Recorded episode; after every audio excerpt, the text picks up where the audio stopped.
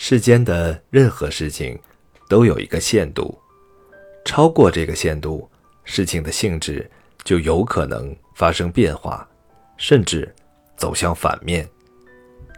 比如，做人应该谦虚，但假如超过限度，过于谦虚，就会被视为虚伪。说话也应该有一个限度，也就是要把握好分寸。三国时期的杨修，聪明才智少有人及，最后却不得好死，完全是祸从口出，一点都不知道说话的分寸。有一次，曹操在园子里的门上题了一个“活”字，别人不解其意。杨修却将其拆穿，曹操已经不高兴了。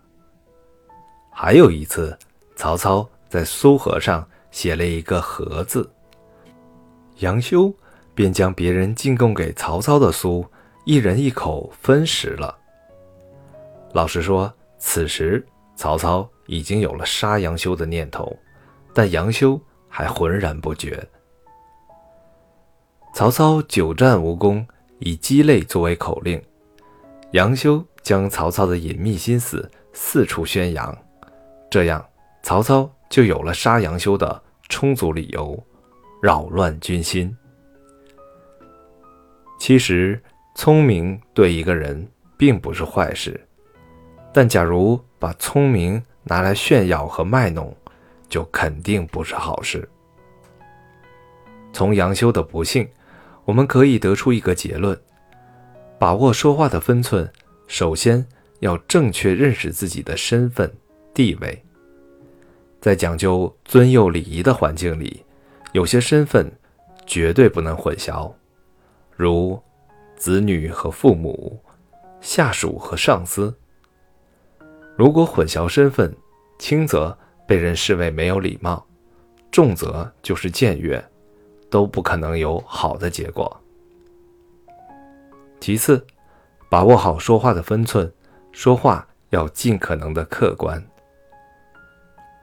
客观就是尊重事实，把事实的真相说出来，因为只有真话才能经得起任何方式的检验。